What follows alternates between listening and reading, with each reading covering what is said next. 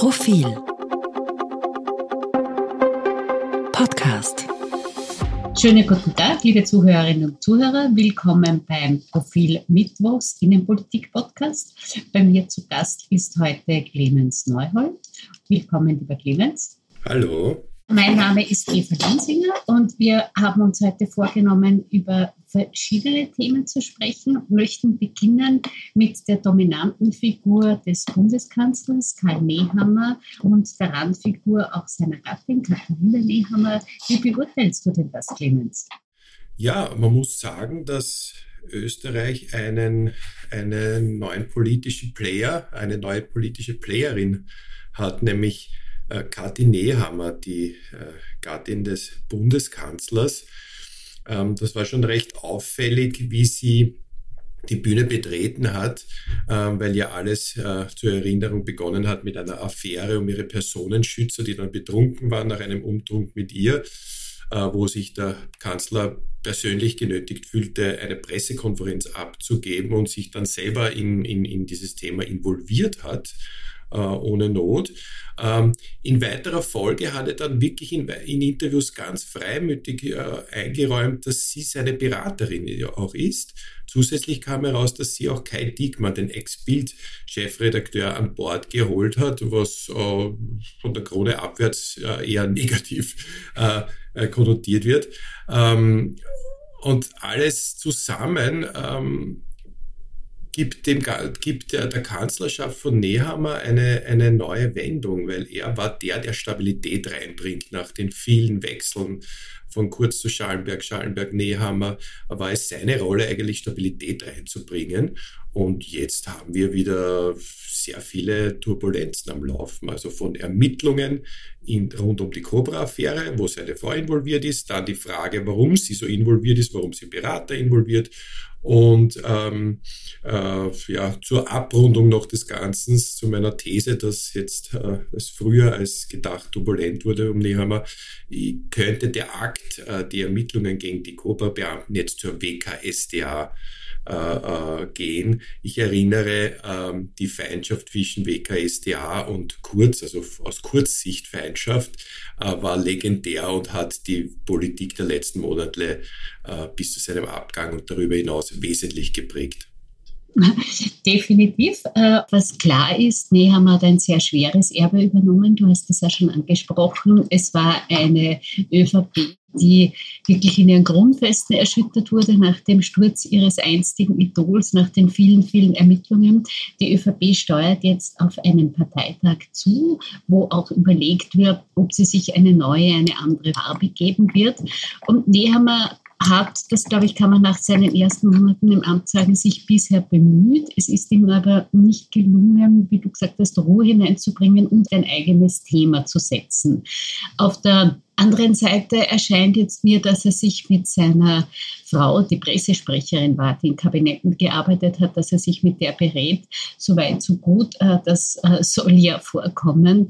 Nur geht es schon auch um ein Staatsamt und äh, da sind einfach saubere Verhältnisse notwendig. Arbeitet jetzt Diekmann für das Kanzleramt, arbeitet er für die ÖVP? All diese Fragen gehören geklärt. Und sie werfen auch ein bisschen einen Schatten darauf, denn gerade nach seiner Kiew-Reise bekam ja Nehaber durchaus positive ähm, Kommentare hinten nach, gut, dass er sich engagiert, er hat da auch Betroffenheit gezeigt. Da merkt man, dass es doch beginnt, jetzt noch ein bisschen Unsicherheiten im Amt zu zeigen. Du sprichst, du hast ja ein, ein, ein wichtiges Detail angesprochen. Es ist dieses Detail, dass er sagt, Kai Diekmann ist mitgeflogen nach Kiew äh, pro bono, also ohne Honorar, unentgeltlich. Äh, dieser Kai Diekmann aber gleichzeitig von der ÖVP, vom ÖVP-Club und der Partei bezahlt wird, das schaut nicht sehr gut aus, weil natürlich kann man sagen, na, dann kriegst du halt von der ÖVP mehr und ersparst du dann äh, dass du mit was du dazu verdienst auf der Kiew-Reise und dir das Ticket leisten kannst. Also das ist ähm, schon, schon auffällig.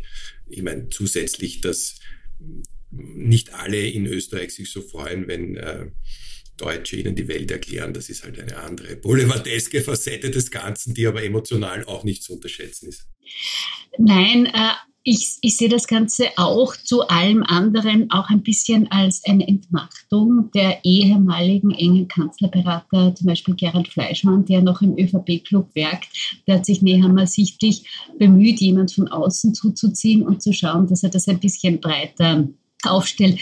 Und man merkt schon, durch den Krieg, durch den äh, Angriffskrieg von Putin ist jetzt ein Aspekt in den Mittelpunkt der Kanzlerschaft gerückt, nämlich die Außenpolitik, die eigentlich vorher nicht Nehammers Kernkompetenz war.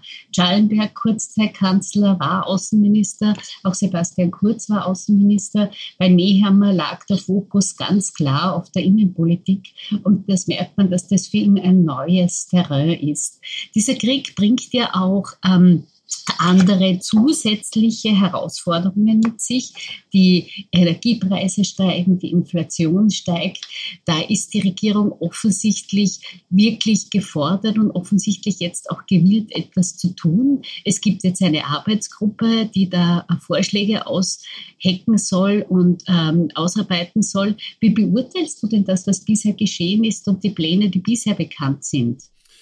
Ähm, es ist eine ganz interessante Konstellation zwischen der ÖVP, ähm, die in gewisser Weise bremst, weil sie doch noch immer äh, die Staatsfinanzen im Blick hat und jetzt nicht vorschnell zusagen will, dass sie jede, jedes äh, Plus auf der Stromrechnung äh, automatisch abfedert. Und auf der anderen Seite die SPÖ, ähm, die in, Umfragen zum ersten Mal seit, seit Jahren weit vorn liegt, mit einigen Prozentpunkten, die das alte Corona-Motto, koste es, was es wolle, jetzt umlegt auf die, auf, die, auf die Kriegsfolgen. Die sagen, es muss wirklich jetzt, es müssen die Milliarden ausgeschüttet werden, dass wirklich niemand ähm, äh, auch nur äh, einen Cent äh, mehr zahlen muss über die Inflation hinaus, weil, weil es, äh, es so, so zunehmen wird. Ähm, dazwischen relativ leise die Grünen, die eigentlich, wo man nicht sieht, ganz genau sieht, wie sie jetzt diesen Spagat schaffen zwischen Sozialpolitik, also die Ärmsten nicht so hart belasten und andererseits die Klimawende vorantreiben. Das ist auffällig, dass sie, dass sich da eher, eher, eher zurückhalten, was es die Energiewende betrifft. Was eigentlich erstaunlich ist, weil das könnte doch Ihr Schub sein. Sie waren es, die gedrängt haben, äh, wir müssen raus aus Gas, wir müssen raus aus Öl, die gedrängt haben auf Photovoltaik, auf Windräder etc. etc. Da erstaunt doch ein wenig, dass Sie diese Chance jetzt nicht nützen als wirklichen Turbo, und nicht sagen, okay, wir müssen jetzt wirklich ähm, zulegen, wir müssen jetzt im Rekordtempo Windräder bauen, Photovoltaik bauen etc. etc. Ja, derzeit macht äh, mehr äh, Schlagzeilen die äh, ÖVP-Landeshauptfrau in Niederösterreich Mikl-Leitner, die einfach sagt, kein neues Windrad wird mehr gebaut in Niederösterreich. Genug ist genug. Und es bleibt einfach so stehen bei aller Koalitionsraison. Aber da wäre äh, schon ein, ein, ein, Aufschrei angebracht, weil ich gestern mit einem, einem, einem Grünen äh, geredet, so im Hintergrund hat gesagt, jetzt müsste man eigentlich das Tempo der, der Energiewende verdreifachen. Man muss ja nicht morgen quasi raus aus Gas, aber man könnte einen Dreijahres-, Fünfjahresplan hinlegen, äh, der dann, ich zitiere, äh, äh, grünen Wirtschaftsminister in Deutschland Habeck äh, schmerzhaft sein wird, weil ohne Schmerzen geht es nicht, sagt er und bekommt dafür auch Applaus für diese offenen Worte. Das ist dann schon ein interessanter Unterschied, gerade wenn man Österreich mit Deutschland vergleicht. Da hat man den Eindruck, die deutschen Grünen sind sehr viel energischer, entschlossener in dieser Situation und sprechen auch mehr Klartext.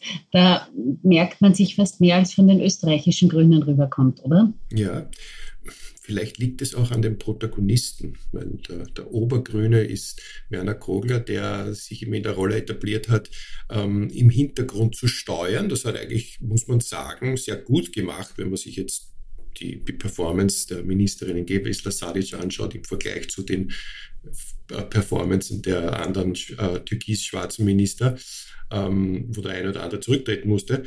Aber mh, hm, jetzt in so einer Phase, wo die Leute eben Klartext wollen, ja, äh, nicht nur von Nehammer, sondern vielleicht gerade von den Grünen, fehlt diese Stimme. Wir versprechen, wir werden im kommenden Profil Klartext äh, liefern zu manchen der Bereiche, die wir jetzt angesprochen haben. Äh, natürlich auch zu den Grünen, die sich auf den Parteitag vorbereiten.